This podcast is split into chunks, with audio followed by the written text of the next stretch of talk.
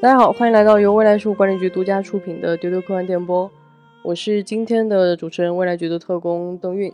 那今天呢，我们要聊一部宫崎骏的作品。哎，大家听到宫崎骏呢，会不会突然觉得说，哎，为什么今天是你来主持？哎，来是一个新组合。哎，新组合。那么老朋友也在啊，船长，Hello，大家好。小静。大家好，我是小静。对，那么宫崎骏这个组合为什么突然有了我呢？这个就非常的特殊了，是因为这样的，我呢已经活了三十多年了，然后呢，在我三十多年前的前一阵儿，我终于人生第一次观看了《幽灵公主》这部电影，然后呢，就是一整个被大震撼，因为就是宫崎骏对我来说很怪，就是他不是一个我，比如说我看了一部，我就会有的导演你就会歘把他作品都刷完，就宫崎骏对我来说好像是每隔几年我会想到一个他的电影，我就翻出来看，所以我。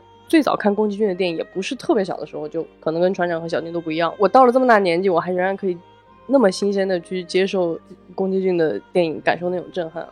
所以，我今天呢，就作为一个被幽灵公主大震撼的一个人，然后邀请船长和小静，我们一起来再次进入这部非常非常有意思的作品。因为这个电影对我来说，完全有别于我过往观看宫崎骏的印象。就是我记得我以前不管是看《龙猫》还是看《天空之城》还是看《千与千寻》，我会觉得他的情感都是很松弛的。就是它里面虽然有的时候也有忧伤，也有很多的这种伤感的东西，但是总的来说让我感觉他的电影都非常非常的动人，就是会在你心灵深处留下那种非常非常舒服的感觉，一直萦绕在心里。但是当我看完《幽灵公主》的时候，我真的是从第一下。就是刚进入这个电影，它那个很忧伤的那个音乐就起来了，我真的是那种弥漫弥漫的那种忧伤，在我生命里持续了至少一两周。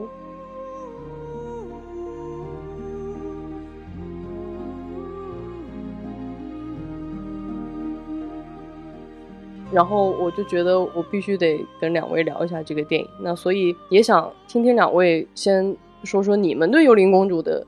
一个感受啊，毕竟你们应该也看了不止一遍吧？你毕竟才刚看完嘛，所以才一两周，在你后面的人生中，它会持续的是吗？你会逐渐感受到这个作品在你的生命里慢慢发酵的感觉。哦，那小静你是最早什么时候看？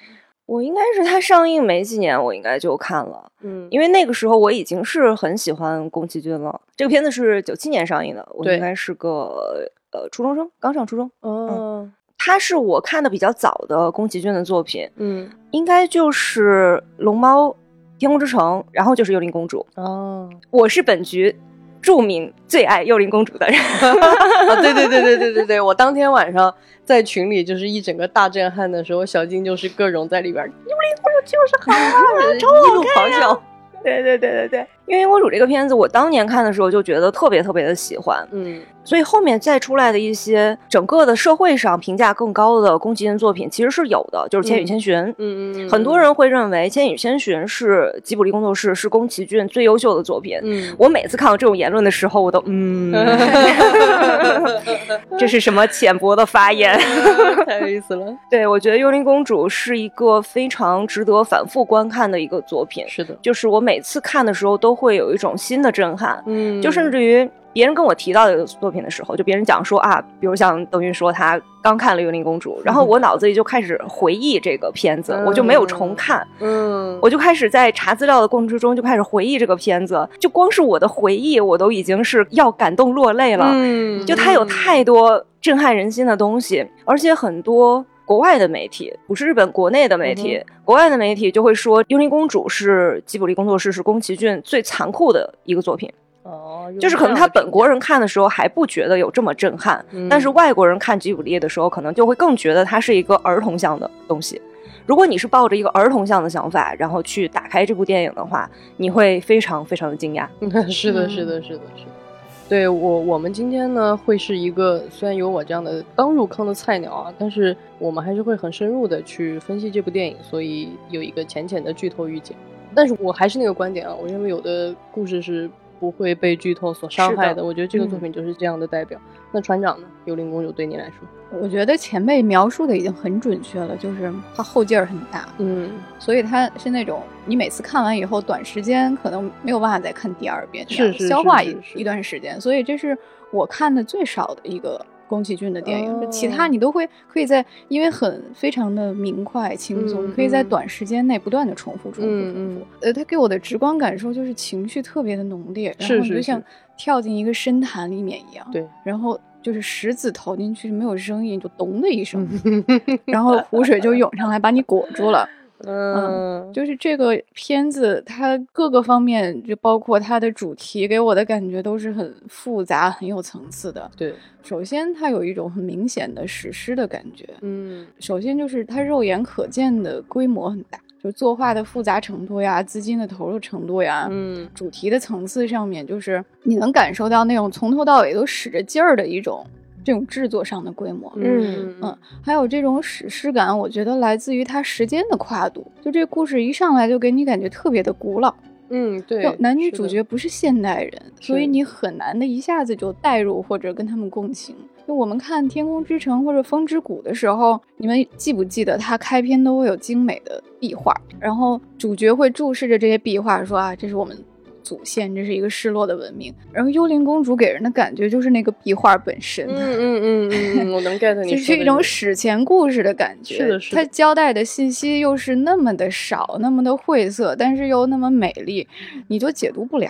嗯。然后就是很突出的另一个感受，就是视觉和美术上的。哎，嗯，就是前辈也提到的那个，就是开篇男主角阿西达卡在荒野里面旅行的那一段开场就太美了，太震撼了，就像油画一样徐徐的展开。然后在感官上，我觉得这也是最潮湿的一部吉卜力的动画，最潮湿。对，就它有很细腻的自然风光。嗯，就是这部动画里面它是没有飞行的，飞行的场景几乎没有，或者说很少吧。嗯，但其实它的风是到处都存在的。嗯，而且它有丰富的这种。雨呀，雾呀，烟，因为它是一个发生在深山里面的故事嘛。看完就感觉像被水雾包裹住一样，就包括它那个一阵阴一阵晴的天气，嗯，然后就给你一种感觉，看完之后身上挂满露珠的感觉，哎，这个很湿润，很湿润。这部片子一直对我来说就是一知半解的，一知半到现在仍然觉得一知半解。对，然后就直到前一阵要准备这个节目了，然后我去。了解一些幕后，去看纪录片，然后我了解到宫崎骏的创作意图之后，我才有一点点豁然开朗的感觉。嗯，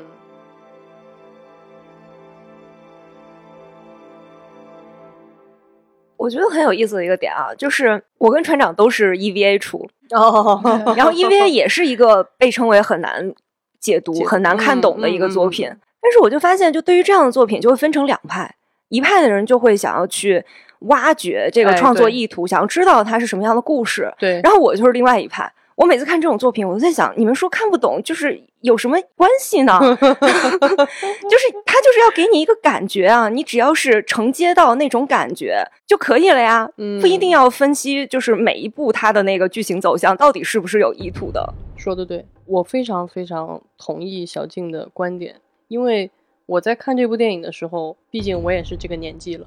也不是初中才看的，所以我并没有感觉到那种晦涩。就是对我来说，它是一个，就是你一下就被抓进去了，嗯，然后你跟他有一种，就是这个电影在我的观影感受里，它因为有很多好电影，比如说像像我这样的人看很多电影的时候。很难全情投入，就有的时候你看一些好电影，你也会有一个脑区一直在分析，说，哎，这块儿，比如说这个剧作不错，嗯，这儿这个哎镜头。但是我在看《幽灵公主》的时候，是那块脑区就是完全下线，或者说它完全被吞噬了，就是只剩下那种高度的专注和那种共鸣。然后我非常非常理解小静刚刚说的那种感觉，就是面对这样一部复杂的作品，我去准备的时候也会发现，大家会有一种习惯性的，我称之为阅读理解式的 习惯，就是非要说这个指代那个啊，比如说这个种族的设置比喻的是啥，然后那个动物比喻的是啥。其实我不是很赞同这样的一种观影或者说分析电影的方式，因为不是所有的创作者都在用这种符号学的逻辑去。重新建构一个故事，对于我来说，这部电影就是一个浑然天成的整体。就是当时我们在提前聊的时候，小静和船长就问我，就是具体觉得它哪儿好。我说没有具体哪儿好，它就是一整个的好。因为这个电影，我觉得它最震撼我的就是那种高度的完整，就是它这个里面的每一个细节，不管是从故事一起来，就是你看我们到现在都没有给大家介绍这个故事。是的。其实这个故事你要说简单，它也很简单，它就是一个少年出去，然后碰上了所谓的幽灵公主，就是一个在狼群里被狼养大的女孩，然后这个女孩要复仇，然后但她复仇的这个任务可能跟男主角的这个他想要做的事情会有一些冲突，那这个里面还牵涉到很复杂的其他的种族，然后包括山神，然后要猎杀山神的猎人。然后武士跟那个城市城邦之间的冲突，就是你听上去非常复杂，但是当你在看的过程当中，你不会有这种复杂之感，是因为我觉得他都很清楚。那刚刚船长其实提到了一个非常非常重要的关键词，就是宫崎骏的创作意图。因为我也是听船长跟我讲了这部电影背后的创作幕后，我才快速的理解了为什么这部电影是。这样一种气质，就是，所以我们接下来的这一部分呢，就先进入这个整个的创作背景，大家可能就会更明白为什么这个电影是这样。我对这个电影的第一印象，以及每次看到以后都会加强的一个印象，就是它是一个非常浓烈的表达。对我能够感受到，就是背后的这个制作人员，以宫崎骏为首的吉卜力的这些，这说的好像是坏人一样。以宫崎骏为首的 这些背后的创作者，他在创作这个的时候是身上有股劲儿的。嗯，就他非常非常的想把我最好的东西，我对这个世界的感受。就是努力的表达出来，对对对。然后后来我去看了一些关于这个片子的制作的一些幕后，我就发现其实我感受到这个东西完全是对的。嗯，就那个时候吉卜力是已经是在一些电影上取得了一些成功，就是手头有点小钱钱了。然后当时的这个工作人员呢，也大概是三十岁左右。嗯嗯，就是积累了一些创作的经验。正是他们年富力强，就是在体力上和这个能力上都是最有实力的时候。然后那个时候，宫崎骏其实也还挺年轻的，但是就是他们整个的集结在一起，努力的做完这部电影以后，宫崎骏甚至第一次说我要退休了，就是燃尽了，他觉得他已经燃尽了，觉得已经满足了。你就能够感觉到这是一个多么浓烈的一个感情。对对对，就是说是这部电影是他们打算最后烧一笔大钱，在巅峰时期光荣退休。而且这个特别好笑，就是他们觉得手里已经赚了不少钱的那点小钱啊，就是根本就才是。幽灵公主票房的零头，哦，他们应该就没有想到说，哦，还能有这样的成功。就是他之前是《魔女宅急便》和《红猪》，还有《平城离合战》，这是他们在幽灵公主之前比较成功的电影。嗯。呃，票房成功，对票房比较成功的电影，《魔女宅急便》是三十六亿日元，然后《红猪》和《平城离合战》都是四十多亿。嗯，幽灵公主呢？幽灵公主是一百九十三亿日元，是当时日本的影史冠军。对，刷新了直接，并且是他预期票房的五倍。Oh my god！对，然后其实当宫崎骏也不算年轻吧，就快六十了。嗯，他们大部分的员工就三十多岁。嗯，所以他们觉得这是一个挺好的时候，就是自己放手去培养新人。嗯，所以宫崎骏会说，就是这部电影之后我就退休不干了，我就退后一步，我站在。呃，这个离工作室一百米之外的地方，我成立一个老年吉卜力。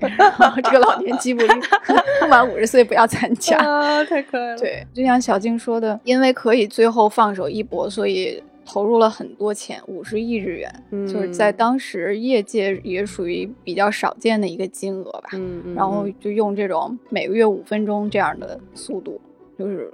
无休无止的画了几年吧，两三年可能是，有非常大的动作场面，它的精细度和复杂度都肉眼可见的远超以往。然后累到就是很多员工就是什么腱鞘炎、颈椎病，这可能也常态吧。然后看他们还给大家发按摩券儿，很可爱，是按摩券还是宫崎骏画的？上面画了个猪。哦，对，而且这个结束之后也是很多员员工就就累到退休。哦哦，真的就就是这么一个状态。其实铃木敏夫有有一个形容很有意思，嗯，他觉得在这部电影中，宫崎骏呈现出来的状态完全是一个新人导演的状态。他觉得宫崎骏在这部电影中完全封印了自己最擅长的东西，去徒手格斗，因为他一直。特别喜欢七武士，所以他就一直有个夙愿，想做时代剧，想向七武士发起挑战，然后想做一个完全自己喜欢但是不擅长的东西，所以这次就去。放手去做，然后又是一个很宏大的一个主题，然后大量的打斗场面，他之前也是没有做过这个规模的，整个团队陷入恶战。对我就是知道船长和小金给我的这个信息以后，我也特别的震撼。就是我其实是比较能够想象，当一个创作者说这可能是我最后一部作品了，我就是要用尽全力去做最后一部作品。我觉得那种给你带来的动力，包括你的那种勇气，绝对是不同以往的。所以我也能理解为什么刚刚船长提到说他会可以敢于放弃自己过往的很驾轻就熟的一些东西，去完全的挑战大的场面，然后从未触碰的主题，从未呈现出的复杂性。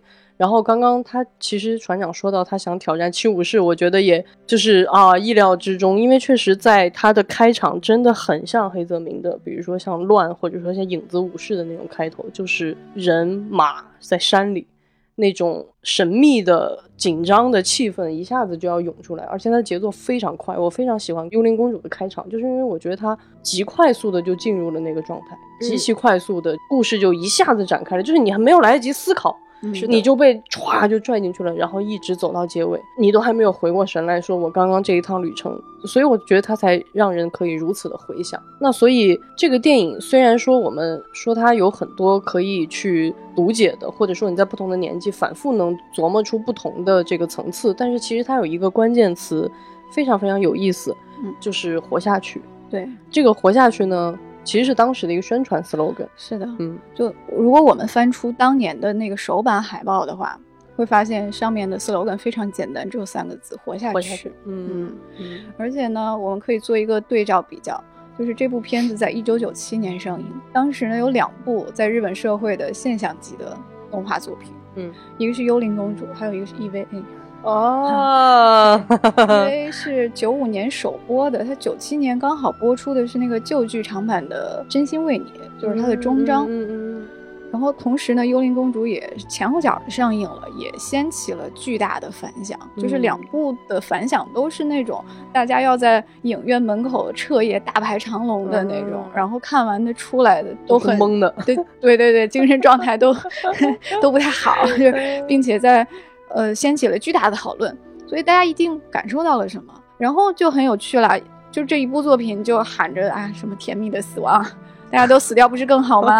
嗯，然后 以为对，这个时候幽灵公主就在大喊活下去。哦，这个就上映当时就是一个社会热点，就是一个社会话题，因为他们都是在九七年七月上映的，而且。因为都是比较受关注的动画电影，是，所以电影院就会把他们两个海报都贴出来，嗯，然后在 EV 的那个海报上，就上面就写着说大家都死掉就好了，然后幽灵公主就是大字活下去，对，就太有意思了，就有这个对比就更好笑了，就本来人家幽灵公主活下去是很正常的，结果她在对面贴了个 EV 的大家都死掉就好了。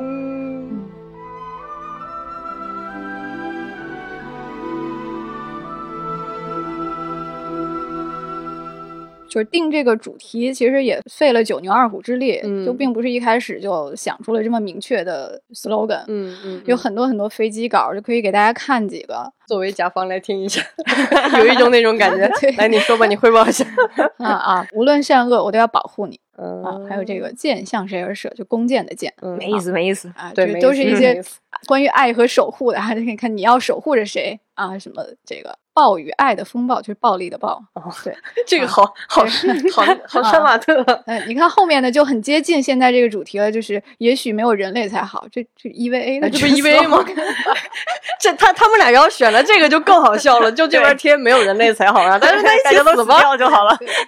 对，后面就逐渐接近了嘛，就是即使迷茫也要活下去啊，那样也好，和我一起活下去。所以我就选了“活下去”这三个字。嗯，为什么选这三个字？你看当时的笔记是这样的：活下去非常棒，只有三个字，但是明确能够感受到时代性。龚先生也说了很接近，嗯，然后我就在琢磨这个所谓的时代性到底到底是什么？在这两部作品上映的那两年，到底发生了什么呢？对，让人欲生欲死的。对，九五年的话有阪神大地震，然后有沙林毒气事件，嗯，然后它是一个。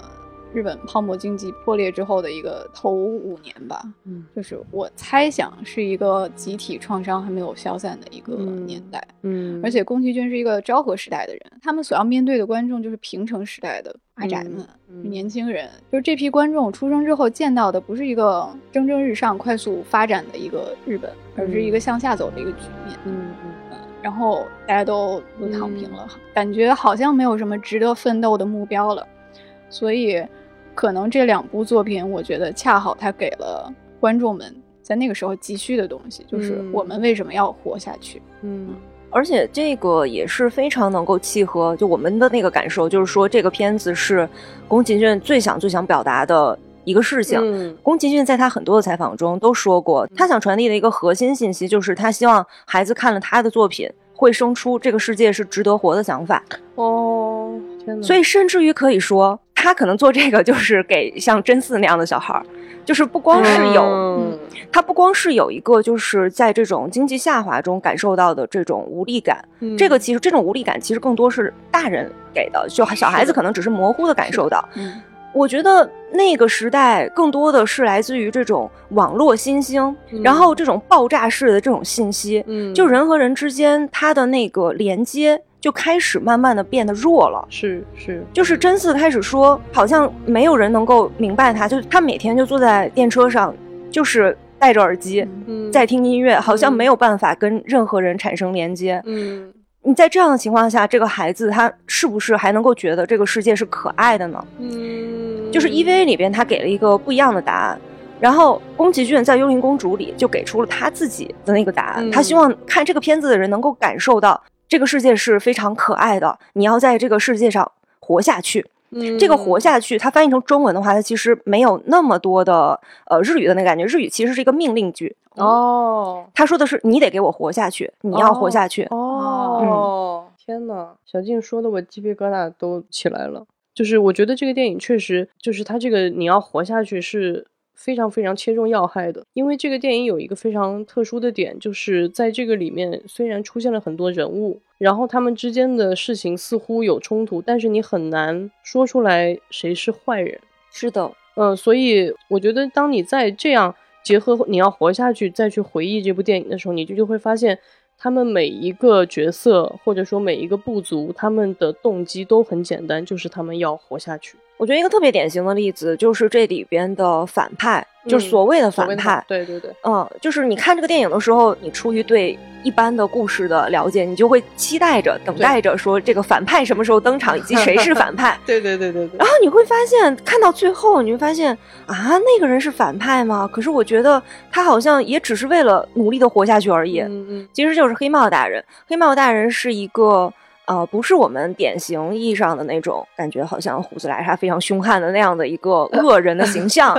她是一个非常年轻漂亮的一个女性的形象，是的，是的，是的，非常帅。但是你能够感觉到她是非常厉害的，就她在她的那一个山头上是说一不二的。嗯，她那个山头叫塔塔拉城，这个塔塔拉城里边就汇集了各种各样被当时的世俗所抛弃的一些人。没错，他们汇集在这里，通过去炼铁、养牛。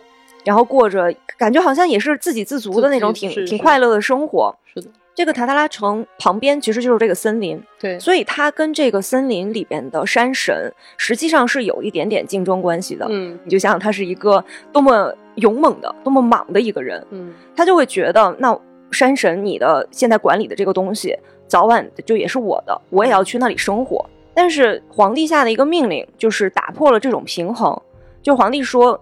这个山神是可以杀的，黑帽实际上就是得到了某一种许可，就是可以去杀神的许可，然后也是出于他自己的需要去扩大他的这个生计，需要去保护自己。现在对，就是依靠他的这些人，他出于这样的想法，然后才去弑神的，嗯，才去踏上这个杀掉山神之路的。是，就是我们看的时候，你会觉得山神是一个非常美的，是一个应该仰望的、崇敬的一个东西。但是你带入黑帽的那个立场的话，你好像也不是不能够理解他为什么要去做这件事情，甚至于你对他居然能做这件事情是会有一点点敬意的。嗯，这个女当家的我更喜欢叫她女当家的，因为挺有意思的。就是城里的人，他的手下都管黑猫大人叫当家的，嗯嗯，女当家的。虽然他收留的都是一些麻风病人啊、卖身女子啊，但他其实原来不是下层阶级的，他是被卖到国外，成为海盗头目的妻子。嗯，他忍无可忍，杀掉了头目，带着他的财产回到了自己的故乡，啊，建造了一个理想的自由的城池吧。嗯，就是他已经回不到原来的阶层和世界了，所以他要活下去。而且他是一个很明显的现代人，就你可以说男女主是一个。就从古老部族的，代表着原始的自然意志的，就更像前现代的或者古代人一些。黑帽大人就是一个完完全全的现代人，他非常的务实，嗯，他只相信自己的力量，所以他不用去敬畏神明什么的。是的，所以就爆发了冲突。对，这里有一个非常有意思的意象，就是其实你刚看的时候，就作为我三十多岁的人，刚看到的时候，我会觉得，哎，这里很像《指环王》，因为他做的其实就跟那个萨鲁曼当时弄得很像，就是弄了一个工厂，工业巨工对，然后大连钢铁，对，大连钢 铁，然后伐木，对对，然后但是我在看的时候，你就很难。就像小金说的，你不会一下子就觉得哦，大反派一会儿弄死他，把他弄死吧，快快快！你就想看主角把他弄死，你完全不会有这样的心态，因为他的那个城，甚至让你感觉非常非常的，就是让人敬佩。就首先他收留这些被抛弃的边缘人就不说了，然后他在这个里面其实是一个，因为他自己是女性，然后他会让这些所有的女性都成为这个家里的主导，然后那些男性反而是呃在在底下做体力活。然后他在这里之所以能够去。对抗山神也有一个很重要的因素，就是船长说，他有现代人，为什么他能造火枪？就是他一下子用这种技术能力，把人类跟自然的那个对抗关系，或者说那种一下子就拔升了一个台阶。嗯，所以这个包括猎人，包括武士，才想要不管是跟他联合也好，还是借他的力，嗯，去完成自己的目标也好，他都成为了一个风暴的一个核心，一个需要去拉拢的力量。所以在这个里边。他最后展现出来的那种决断吧，就是那种很果决。但是当他的任务偏离了他预想的目标以后，我你也没有看到这个人暴走啊，或者是疯掉，你就能感觉到他非常平静的接受了这件事情。然后他马上去想的就是接下来我要怎么活下去，我要怎么样让这一整个城池的人继续活下去。嗯，所以我觉得他是一个非常非常有趣的角色。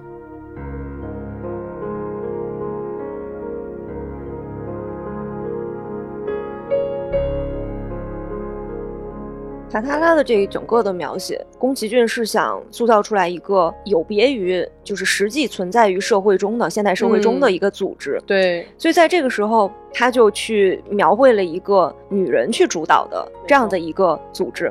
然后以前就有记者问他说：“感觉你描绘的这个塔塔拉城。”是很有现代性的，是很有女性主义的这个气息的，因为里边的女人都很坚强。对，然后宫崎骏就说，其实他不是出于这种想法去这样做的，嗯，但他只是觉得，如果我要是描写一个是男人统治的塔塔城的话，他就是没有新意的，对，很无聊，对对对对对，他就会是一个普通的男人在统治着一个跟所有的都一样的这样的一个组织，是的，是的。但是只要说我把他的首领写成一个女人。这个事儿马上就有新意了起来，嗯，而且他觉得女人当首领的话。他不仅仅会是一个统治者，还会是一个改革者。对对对，这个非常重要。而且他有一点他是故意的，就是他故意就是没有把塔塔拉里边的女人写成是被男人保护，或者是家庭主妇，或者要养育孩子什么之类的，就是他避免了这些描写。没错没错，嗯，就整个呈现出来的一种成果，就是塔塔拉变成了一个我们看起来非常独特的，你会觉得啊，真的会有这样的地方吗？这样这样的一个感觉的一个组织。嗯，就讲到女性。角色有一个小意识，就很多人就你只要看宫崎骏作品，你很难不察觉这一点，就是宫崎骏非常非常喜欢女性，他甚至于对女性是有一种崇敬的心情。嗯嗯嗯，我觉得我对他的一个肯定就是你能够感觉到宫崎骏是非常非常有同理心的。嗯。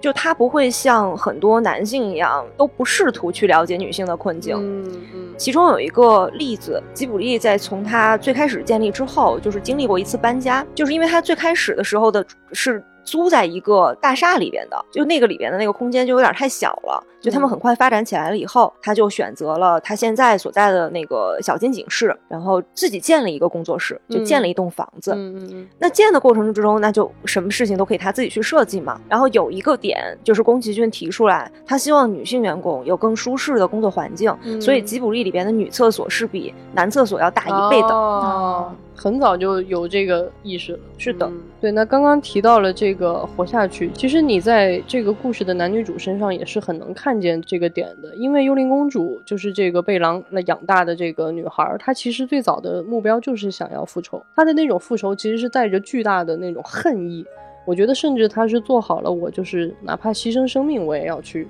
完成这件事情，而这个男主他就更有意思了。他因为受到了诅咒，被这个村子，其实我认为也是有一点被驱逐的那个意思。嗯，按照古老的这个，说你已经被诅咒了，你不能留在这里，而且你接下来能不能活，就是只能靠你自己。所以从这个点上来说，他从出发的那一刻起，他就我们可以说他就已经不是一个活人了。所以当他经历了这一切，包括他其实是反复的会去阻止幽灵公主去做那些特别危险的行径，他反复的去把他从那种快要死的那种状态里去把他救回来，然后直到最后他被吞噬的时候，他自己爆发出来的那种生的那种力量，想要活下去的那种力量。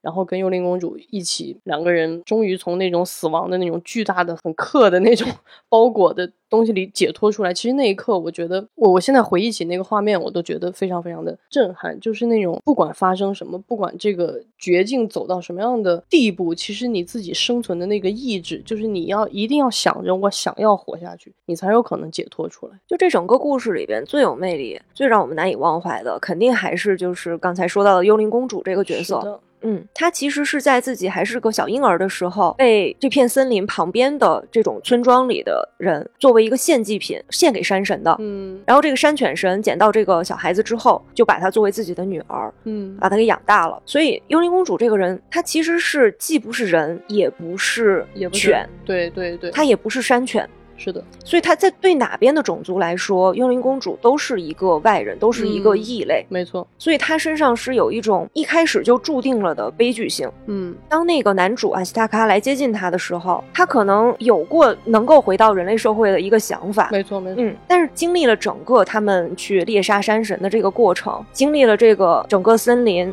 差点死掉，然后又复苏的这个过程的时候，他就发现我是没有办法原谅人类的，就是我可以跟你。一起生活，但是我们只能在各自的世界里。一起生活，就是所以是男主回到了人类的社会，这个女主还是回到了森林之中，是的，选择了跟山犬继续生活。是的，每次当我去想象这个桑是什么样的一种心境，他将度过怎样的人生的时候，都觉得非常非常的悲哀。我到这里就要跳出来跟小金持不同的观点，安慰你一下啊，因为我是一个就是怎么说呢，从小就是看科幻看的有点中二，就是我也一度觉得人类都应该大家都一起去死吧。所以当我看到幽灵公主这样的设定的时候，其实我高度。共情就是包括她在这个抉择的过程当中，按照一般的故事，通常来说，这个故事的结尾是按照一般很俗气的故事。他应该跟这个男孩达成某种共识，然后他们可以回归人类社会，但是同时又保持，比如说在这个他们俩可以在一起，但是他可能会保持一点对人类不同的看法，然后跟这个山的这种很亲密的关系。但是我觉得宫崎骏处理的高级就在这里，就是他们两个没有在一起，就是幽灵公主在经历的这一切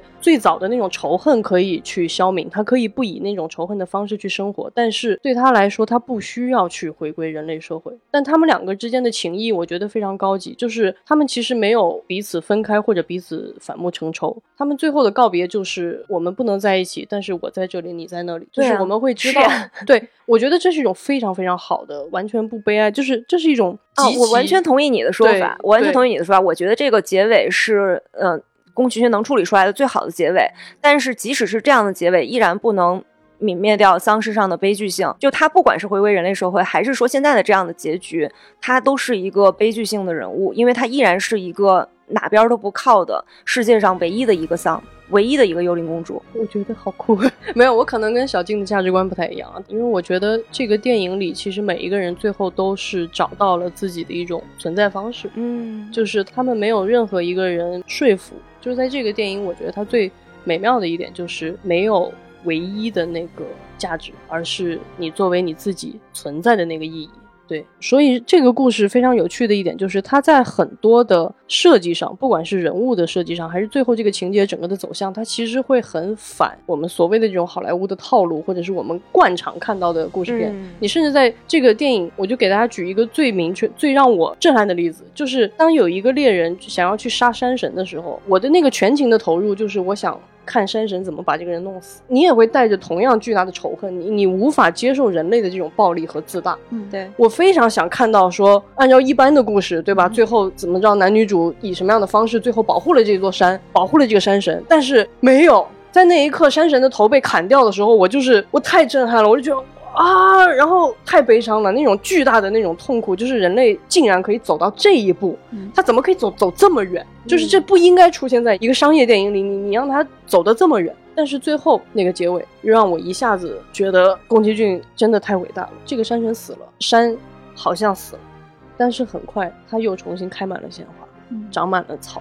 就在那一刻，我突然那种巨大的情绪的波动，让我突然觉得我很渺小。宫崎骏在这里。展现出来的那种悲悯，那种巨大的对人类和人类之外的整个世界其他生物的那种巨大的悲悯，就是完全的，就是洗涤了我。就是那一刻，我就觉得我我是有点被，就像一个老师傅，我带着很多的愤怒和困惑冲到他面前，然后他突然把这些东西给我化解掉了。我那一刻特别特别感动，我就是整个人。都不是感动，就是我很难形容那种感觉，就是除了哭，你就是找不到任何其他的表达方式。它这个结尾好像期待中的结局并没有出现，是的，是的。你觉得高潮之后总会有一个什么很很爽快的大复仇，就起码神要降临一些惩罚在人身上吧？结果 好像没有人类因此受到彻底的惩罚，没错。然后最后一切就被那个开满鲜花的场景化解化解了，然后看到那一幕之后，你也觉得无所谓了，就。可以，就是这是一个可以接受的一个结局。是，就是因为这样的情况，所以他在美国上映了之后，当时引发了巨大的困惑。完全可以想象。哦，那真的是很可以想象的，完全的水土不服，就是谁是好人，谁是坏人，怎么看不懂啊？就挺有意思的。当年呢是这是吉卜力第一次在宣布跟迪士尼合作，在美国做发行。哦，当时呢 负责在美发行的是迪士尼旗下的米拉麦克斯影业。嗯，然后他负责人是这个哈维·韦因斯坦。就是挺有趣的是，他们还请了尼尔·盖曼来写英文的剧本。哦，哎，就找了一个很擅长改编神话传说的这么的一个作者。哎，还真是哎，就是其实蛮合适的，就是。找找的人是很好的。对，但是呢，这个矛盾就出现了。就其实吉卜力他们已经有先见之明了，他们就担心就是美国的制作方看不懂，会把这个东西通俗化，嗯，甚至去误解它，嗯，所以他们提前列出了一系列的注意事项，包括一些美方团队可能注意不到的细节。这个委婉又 又好日本啊，比如说不要费心试图翻译片名啊，这是做不到的哦。对，这个不要使用当代的用语。或者现代的俚语，因为它是一个古代的故事。对哦，很重要。然后就是反正絮絮叨叨的写了很多小笔记，就是这这一不要二不要啊。美国人应该当场掀桌 啊，怎么怎么都不能做呀。然后呢，这个美国那边也提出了一系列问题，说好的建议收到了，还是不太懂啊。比如说为什么 这个阿西达卡是一个王子，他穿的这么破烂，他不像王子呀？啊，但是这些这些人都是分属哪些势力和派别的？都是干嘛的？谁好谁坏？嗯，你看谁好谁坏。这个 王子为什么没有骑马，而是骑了头鹿就出来了？美国人也看不懂。嗯，然后其实最担心的事情还是发生了，就是他们觉得是不够直白的这个电影。嗯，所以他们希望通过翻译来纠正啊，这纠正是带引号的纠正啊啊！我开始生气了。就他们希望用翻译来去补完电影中不够直白，或者说他们觉得无法吸引美国观众的内容。啊，尼尔盖曼也夹在中间，就是左右为难嘛。嗯，然后尼尔盖曼应该会稍微还是能明白一些的吧？对对，他他其实很能明白，就是他做了一些，呃，其实到最后的那个版本还是加了一些台词跟说明的，就是在原版的配音没有的地方，比如说那个疙瘩和尚。就是他为什么要帮助皇帝来杀山神？嗯，其实。包括我们看的版本里面都是没有解释的。对对对。然后美国的版本其实就加了这个台词，就是说皇帝答应给他一笔钱，所以他决定这样。好俗气啊！好俗气啊！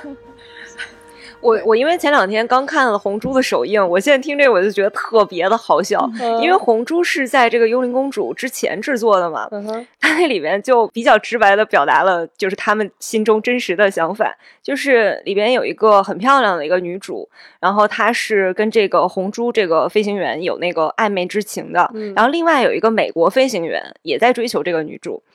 然后，当他知道女主实际上是心有所属，喜欢那个猪的时候，他就觉得很惊讶。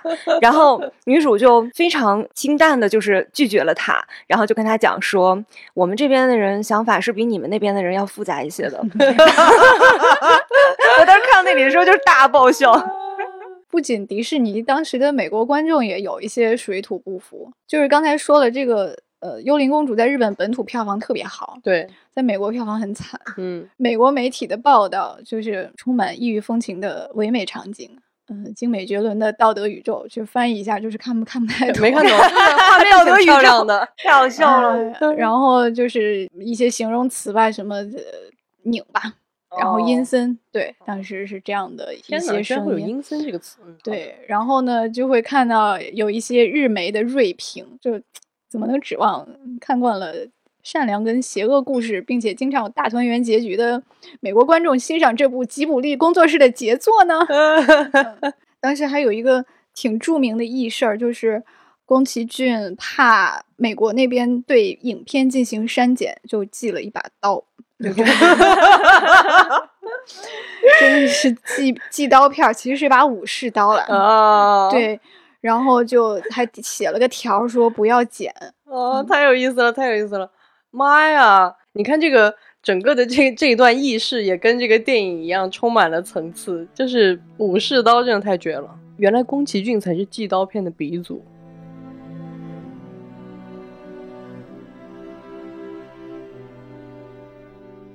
船长刚刚讲那个，我真的是怎么说呢？我是具有共鸣。为什么我具有共鸣呢？因为我在看完《幽灵公主》的时候，我脑子里立刻浮现出了另一部电影。这部电影它的那个后劲也非常大，就是我看完那部电影以后气了非常久，就这个气。是我时不时想起来我就会生气，然后看完《幽灵公主》以后我更气了。这部电影就是《阿凡达二》，因为其实这个主题其实跟《幽灵公主》是有一点点相似的，你也可以把它理解成是一个人类的男孩进入了一个，因为你比如说你把山神想象成那个阿凡达的，它其实是一个超在人类之外的世界嘛，然后他也碰到了一个对方种族的一个女孩，但是。我为什么对《阿凡达二》那么生气？就是我先不说它的这些主题的单薄啊，然后什么这些点我都不去讲，我就想讲关于你怎么处理这个巨大的议题，就是这种我们如何看待人类的暴力，以及你怎么去评价它。就是在《阿凡达》里边，它就是我刚刚说的那种，它是一种最粗暴的方式，就是以暴制暴。这没有问题，但是我生气的点是，我觉得《阿凡达二》就我不是记得大家记不记得它里边是如何生动的展现那种人类的恶，就比如说把那个钻头，我现在都没法说，我说出来我都难受，就把那个钻头什么钻到鲸的大脑里，然后比如说利用那个幼鲸去，就是小鲸利用利用妈妈的这种保护，就是你看我都语无伦次了。我为什么这么气？是因为当我看这些桥段的时候，我没有感受到创作者的任何。悲悯之心，他甚至在很嗨的去展现那些细节，他非常嗨这个东西，而且他最后的处理方式就是我说的那种，就是我先让你们看有多残酷，气不气？很气吧？好，结尾是什么？把他们全弄死。这个金亲自来复仇，你割我的旗，我我断你的手臂。你们刚刚谁做了坏事？我让你们通通都死掉。它是一种非常非常简单粗暴的以暴制暴。用一种非常就是肤浅的方式，让观众在那一刻感受到了一种“哎呀，我好恨，我好气哦，都死掉了，我真爽”。这是一种非常非常拙劣的，在商业道德上是有问题的。就是你，你作为一个创作者，你用这么高的资金做了一部面向全世界那么多人的电影，在这个里边，你展示的价值观是如此的粗暴，你甚至可以感受到。我给大家举个例子，就是为什么我说他毫无怜悯，他。沉醉于那些伤害的细节，他很像一个军火贩子，他在给你展现这个武器本身的那种，他在嗨那个点。然后对于这些暴力，他其实并没有真正的怜悯。我们再看幽灵公主，我为什么在那个点上会觉得我我看完幽灵公主以后，我对阿凡达就释怀了？嗯，就是因为他们在处理同样的问题，但是宫崎骏没有让我去看到呃山神怎么报复人类，呃怎么刚刚那些人都死掉，然后让我觉得啊真大仇得报太爽了。他没有让我停留在这样一个非常粗浅的、短暂的一种情绪性的获得上，他给了我一种久远的一种，你在那最后那一刻你会感觉到人类是非常非常渺小的，而且最重要的是宫崎骏作为一个创作者。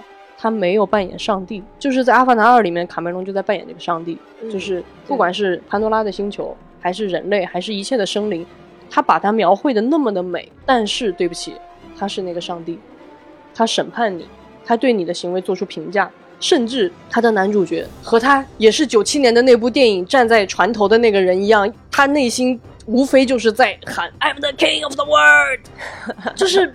啊，你所以你真的就太生气了，就是关键是那个男主角他唯一在意的事情就是我是你爸爸，这个就更让人难以忍受了。所以我觉得当你这样两相比较的时候，为什么我觉得幽灵公主那么的好？就是宫崎骏完全不是这个世界的上帝，他不是审判者，他只是和我们一样一个渺小的人类。他在那里用的那样一种悲悯，也不是一种，比如说自然主义，有很多电影讨论人的那个工业化和。自然的搏斗，他也会输出一种价值观，就是自然就是最好的。我们都回到田耕，我们都回到那种田园生活，就是最好的。但在宫崎骏的这个《幽灵公主》里，宫崎骏也没有展现这一层价值。对他没有说田园就是好的，或者森林就是好的，人类是错的。没有。我后来看过他的一个访谈，我能感受到他的那种困惑，就是他。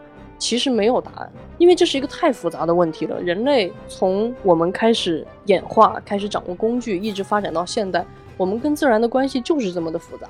我们在伤害它，在依赖它，但是我们也在修复它。这种问题大到，当一个创作者想要去处理的时候，他会非常难办。但是宫崎骏的处理我就非常喜欢，他没有想要去回答这个问题，他回答不了，但他会把这个问题放在那里。并且把这些生动的人怎么在自己的立场上去面对这个问题放在那里，然后最后给了你一种生生不息的，就是这个宇宙、这个世界的运转不会因为我们此刻的你争我夺而停下。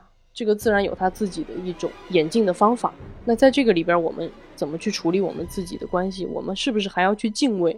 我觉得观众内心是有答案的。那种答案是，就像小静说，的，它很绵长，它在你人生的漫长的岁月里。你遇到了不同的事情，你可能都会回忆起来，哦，曾经有一部电影，它是这样来理解这个问题的。所以，我我非常喜欢这个电影，它提出了一个问题，然后它像一个悟道的过程一样，给了你一些参考，但他没有告诉你你要怎么做，他只是说，当我们面对这些问题时候，那你就想办法活下去。所以我特别特别喜欢啊，这次《Love 菜阿凡达二》，嗯。这个片子跟《阿凡达二》可能就是呈现出来的一个最本质的一个不同，就是创作者是否是心怀善意去没错描述的。就像我刚才讲的，宫崎骏。他一直想告诉别人的、想传达的，其实都是一种善意，都是一种正向的一种东西。就这个世界是好的这件事情。刚才邓云讲到的，就是这个复杂的主题，这个复杂性其实是非常难以呈现的。没错，你如何用故事的方式去把它表达出来，其实非常非常困难的。我觉得这个核心的矛盾以及它的最最优越的地方，都表现在这个山兽神嗯这个角色上。嗯，对对对，就是日语叫西西嘎咪。哦，人这个神太美了。对，他是让我在一个作品里第一次感受到了神性，嗯，就是你感觉到这个神他真的是神，他是强大的、非人的，他整个的一套思考、去判断的一些事情的一些逻辑，是我作为人类是无法理解的。没错，没错，没错。他对我来说是一个更高的一个存在，嗯，他给了我这样的一个感受。山兽神它是掌管森林和生命的一个神奇，对，就是它有两种形态。他白天的时候就是一个脸是一个狒狒，然后又像麒麟又像野兽的这样的一个样子，而且是步步生花。就对对对，哦，太美了！他踩到每一个地方，那个地方就会一下子瞬间的生出花朵来。对，嗯，但是那个花朵过一会儿还会枯萎掉。对，这个作品里边其实不只有这个山兽神，就是它可能还有不同等级的就。我我在我看的时候，我是觉得山犬神还有那个野猪神，嗯，可能是等级应该是略低于这个山兽神的。对对对，我看的时候还有一个点，我当时看的时候非常非常难过。我我现在回忆起来，我都觉得很难过。就是野猪神去率领他的那些子孙，嗯，去向人类宣战的时候，嗯，就他们是这个森林里最勇猛的战士，是的。但是我知道他们一定会死，是的。就那个地方看的真的好难过呀。然后这个野猪神他叫乙世主，有一个非常日式的这样的一个很浪漫的名字叫乙世主。嗯，乙世主就是因为太憎恨了，他就是觉得自己的孩子们怎么就是变得越来越愚蠢，形态越来越小，人怎么就变得越来越厉害？然后就在他不断的这个就是反复的这种这种痛恨之中，他变成了邪魔神，是就变成了一种会释放诅咒的东西。嗯，最后把这个。以世主引渡的，相当于是把他给平静下来，让他能够作为一个神灵有尊严的死去的，就是山兽神。但是这个山兽神，人类却想要去把他给杀掉。对，而且而且是想要把他的首级取下。对，杀掉的方式就是在他晚上变成另外一个形态，也就是一个荧光的一个巨大的一个，可以说巨人的一个形态的时候。是的。然后在他那个脖子那个地方，可能会有一个一处比较脆弱的地方，就瞄准那个地方射击。把他的头给射下来，嗯，而且他们成功了，是的，就是他们得到了这个山兽神的首级，然后这个神就开始暴走，嗯，这个时候你就又看到说原原来就是神可以有这样的力量，嗯，他可以瞬间把一切全部都毁掉，嗯，然后这个故事的结局是这个阿西塔卡和丧一起把山兽神的首级还给了他，嗯，但是因为黎明已经来临，他这个时候已经来不及变回他原本的那个。鹿的那个鹿和麒麟的那个形态了，于是他就在黎明的光中死掉了。这个过程其实我就是反复咀嚼这个故事，反复去回想这个过程的时候，我觉得它有两层意思，就是说呈现出来的这种复杂性嘛。就其实一个是人类和自然的这个关系，嗯，就是人类要活，自然也要活，没错。但是人类他在努力的去活下去的过程之中，就很难避免去对自然有一个伤害，没错。还有一个就是人性跟神性的关系，嗯。就是我们经常听说有一个说法，神之所以强大，是因为有足够的人去信仰他。嗯，但是我们人类作为这个地球上几乎就可以说是站在食物链顶端的一个种族，我们不断的去发展我们的科技，有各种各样的东西，然后去不断的去解明这个世界各种各样的谜题的时候，我们可能渐渐就觉得我们已经接近神了。嗯嗯嗯，我们对于神就已经没有那样的仰视了。我们觉得。我们也可以做到类似于神的行为，是的。这种时候就是这种敬仰、敬畏，嗯，就是对于未知的、对于这种自然的敬畏，这个东西也消散了。是的。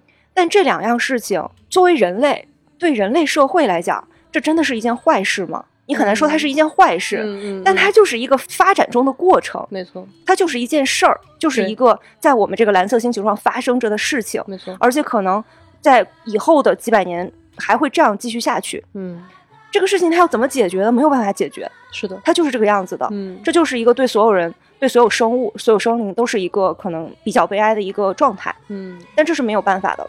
幽灵公主就是用这样的一个故事，用这样的一个山兽神的形象，就很好的呈现出来了这种矛盾性，没错。而且我为什么会觉得她真的是非常非常有神性的？就是她死去之后，因为她得到了手机嘛，就是他还给她的手机，他其实原谅了这个世界。嗯嗯，他去掉了阿西达卡身上的诅咒，是的，他把所有的诅咒都消除了，没错，因为他是唯一一个有能力消除诅咒的一个神灵。嗯，他把所有诅咒都消除了，然后把它变成一片废墟的那个森林，重新给了他生机。嗯，我觉得有一些人啊，有一些头脑比较简单的人，这个时候可能会觉得这是人类的胜利，他可能觉得。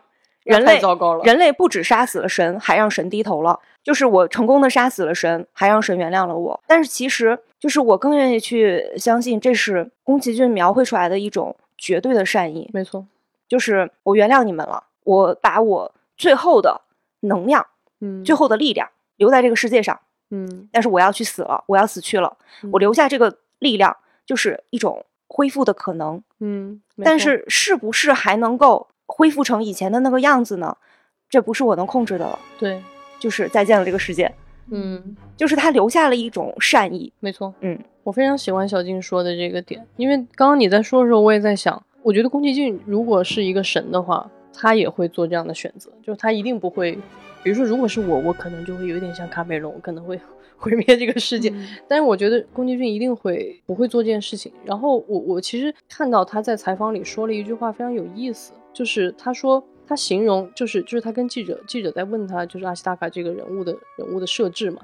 然后他最后就说，他他最后的这个结局，就是因为他必须在这种矛盾当中活着，就他他会心中永远有一根刺，但他必须跟这根刺共处，然后在这种矛盾中活着，除此以外，别无选择。然后他认为这个也是人类要走的单行道。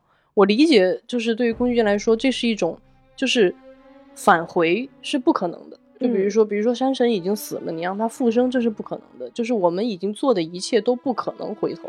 但是在这个过程里，我们怎么样带着这根刺选择往哪里走下去，才是更重要的问题。然后他做这部电影，自己认为最重要的一个一个含义，或者说他想讲的事情，就是他想说这个世界不是仅仅为了人类而存在的，人类只是其中的一种，他人类只是众生之一。然后到到这个阶段，他认为考虑人和自然的种种问题是非常非常重要的。所以我也能理解为什么当。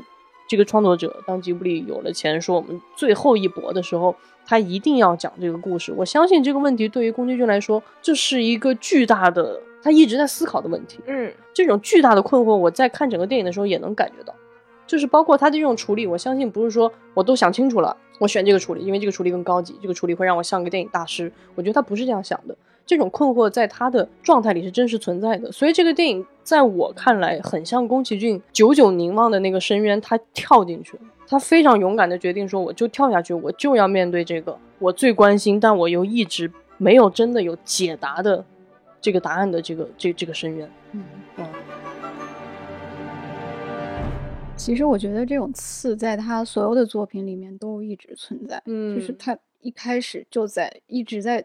琢磨，或者说在努力的呈现这样一种带着刺活下去的一种状态。是的，是的。他是喜欢自然的，但是他也非常喜欢，他是喜欢炼铁的。你看他就是描绘的那些，就是达达拉的那些场景，那些勤劳的工人踩着风箱，还有优美的歌谣，嗯啊，那个什么金子一般的情怀融化成利刃，他几乎是怀着一种赞美之情来表达这个这个工业的场面。是的。就他给你的感觉不是暴力，而是美的。嗯嗯，包括对对对对对，宫崎骏是一个反战的人，但是他家族企业就是军工企业，他生活在那样一个环境里面，他喜欢飞行器，所以他又后来又画了起风了这样的作品，就是这种矛盾感贯穿了他的每一部作品。啊是的。然后呢，你你看《幽灵公主》的话，其实也可以去结合。高田勋的那个《百变狸猫》去看，嗯，那个作品就是一个狸猫经过抗争，然后还是看着自己的山头被推平了，它失去了家园，它最后只能就狸猫是在日本神话中它可以变成人的嘛，嗯，所以它只好变成人类，就是假装融入人类社会，在一个他们认为恶的世界里面活下去。哦，但是你说他们感到很悲伤吗？好像也不完全是，他们。在人类社会里面，就是也好像也挺开心的，就最后呈现出来一个很矛盾的状态。嗯，然后宫崎骏就说：“我看这电影太哭了，我觉得那个里面有一个很很激进的狸猫，就就红背心的叫全太，他觉得那个人就是自己，就是最后被同化了，融入了他不喜欢的那个世界。”哦天呐，太震撼了，就是震撼的，我又说不出。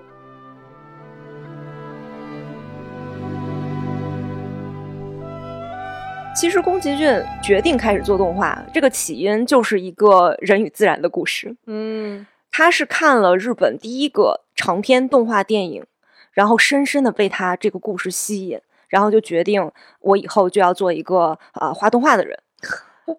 这个作品是什么？这个作品是《白蛇传》啊！我这回知道了也非常非常的惊讶。当时《白蛇传》是日本做的第一个长篇的动画电影，然后里边。配音演员实际上只有两个，就是 实际上是一男一女两个演员，就撑起了它里边所有复杂的角色。然后当时宫崎骏就说，他回忆起来，他就特别特别为这个许仙的表演所感动。嗯，所以在《幽灵公主》这个作品里边，他就找了这个许仙的当时的这个配音演员，然后来去配他的这个野猪神。这个爷爷真的非常的厉害，他叫森繁久弥。嗯，这个名字你看起来可能也是稍微有点时代感的这样的一个名字。是是。他在扮演野猪神仪世主的时候已经八十四岁了。我就是觉得，嗯，宫崎骏呀。你那个时候五十多岁，都已经脑子里开始想着退休的事儿了。你为什么舍得把人家八十多岁的老爷爷 拖过来工作呢？我本来看这个文字表述，我已经觉得，哎呀，你这个真的是有点狠心了。嗯，但是我又去看了他的那个花絮，我就觉得更不忍了。哦，是吗？对，这个老爷爷他是还是非常精神的，而且他的表演力非常的强。对对对对，那个眼中神真的，他每次说话都让你觉得就上千年的那种时光。压缩在那儿的感觉，对，而且宫崎骏就可能是觉得。这个人实在是表演力太强了，所以就中间就嗨了起来，然后就老是希望说，哎，你这里加一点这样的情绪，那里加一点那样的情绪。然后老爷就听了以后就啊啊啊！我说心疼是什么呢？就是那老爷已经耳背了，哦，就是宫崎骏要趴在人家耳朵那里，然后在那大声喊说，这里他应该是更愤怒一些的。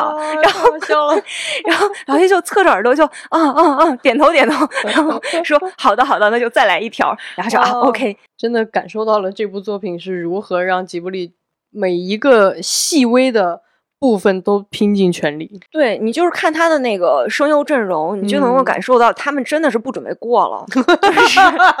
它里边除了这个刚才讲到的森繁久弥配了乙树主之外，它里边丧的妈妈就是那个收养他的山犬神，是美轮明宏扮演的。嗯，这也是一个。大明星阿西达卡村里的那个老巫女，嗯，是森光子扮演的，嗯，这几位 都是现在已经八九十岁的这种年纪，已经已经非常大，都是在日本的娱乐圈都是那种大神级的人物，就是你你请一个能出演的话，就已经是了不得的那种。然后还有一个呃山犬的角色是渡边哲扮演的，就是大家可能对名字有点陌生，但是渡边哲你搜一下。就是你看一眼他的脸，你就立刻就恍然大悟的那种。就是在各种各样的片子里边都有出演的一个爷爷，他的声优阵容因为太过于震撼，所以当时给了这个主角阿西达卡的这个扮演者很大的压力。这个扮演者他只是一个普通的声优哦，那那他又做错了什么呢？他他也没什么，他只是被选角选中。当时看到这个声优的阵容以后，就说啊，那我真的行吗？你要不要考虑给我也 换一个换一个人来演？就是因为就觉得都是大前辈，而且都是可能就是以前是只演电影，有可能有一些明星就是从来都没有配过动画电影的，就这是第一次配动画电影。唉，所以我们在这个片子里边感受到的那种强大的深沉感，是这个其实也是这些演员他的人生阅历透进这个作品里的，也是我们这个深沉感的一部分，真的。天呐，感觉这个电影就是怎么说呢？他就是在拼尽全力的同时，基本上有一点，我不知道这些老演员后来配过这个片子以后还有没有继续从事自己的事业啊？就是，但是真的，我我觉得大家都会有那种心态，就是很想把抱着这是最后一下的那种心态做到最好，甚至是超出自己潜能的那种好。嗯，是的。所以我觉得作为一个创作者能够这样去搏一把，我觉得作为观众你也是很幸运的。因为这样的作品是不多见的。嗯，我本来看完这个电影呢，就是震撼了很久。今天跟两位聊完以后，我现在有点呆滞了，就是我觉得我又被 又被又被很多的信息给填满，被很多的那种情感打动。不管你有没有看过《幽灵公主》，都呃非常推荐大家去看。我们今天也没有特别多剧透啊。啊，所以你会有一个全方位的一种一种享受，因为这个电影真的太美了。就它那个美，不光是视觉上的美，它一种特别特别触达心灵的那种真正的美感。我相信大家在看完这个电影以后，都会收获一种力量。我不知道它是什么，它可能跟你自己的人生的境遇有关系。但是我觉得这个作品。是不容错过的。那其实我也不遗憾自己是在这个年纪看到的，就是因为我觉得我跟他的缘分，我对他的那种感知，在这个年纪可能是合适的，所以也非常推荐大家去再次或者是首次的打开《幽灵公主》，进入这个非常非常美的、神秘的、深沉的、复杂的，像深渊一样的世界。我要讲一个我的愿望。说来，因为这些年有很多宫崎骏的片子都在中国上映了，就包括刚才讲到说《红猪》也在中国上映了吧？对对对。那是不是可以梦一下，嗯，《幽灵公主》在中国的上映呢？我真的非常非常想在大屏幕上看到这部电影。真的真的哇！天哪，这个在大屏幕上，我的天，我现在想想也起鸡皮疙瘩，真的。绝对的。那我们立个 flag 吧，如果这个电影引进中国，我们丢丢必做观影会，好不好啊？反正到时候我是不会主持的哈。我认为我看完这个电影以后是不具备主持的能力的。那在看完《幽灵公主》之后呢，我们还有一个非常具有沉浸式的科幻体验推荐给大家，那就是上海西岸凤巢 AI Plaza 的《三体：引力之外》沉浸式科幻体验。在全平台搜索“引力之外”即可购票。更多的空间解析、玩法亮点和购票链接，可以关注未来局科幻办和丢丢科幻电波。这样就不会错过登舰信息。那今天的节目就是这样，再次感谢船长和小景，呃，谢谢电波那头的你支持我们，请大家在各个平台都多多给我们点赞、留言、分享和关注，让丢丢被更多的人听到。谢谢大家，就是这样啦，拜拜，拜拜拜。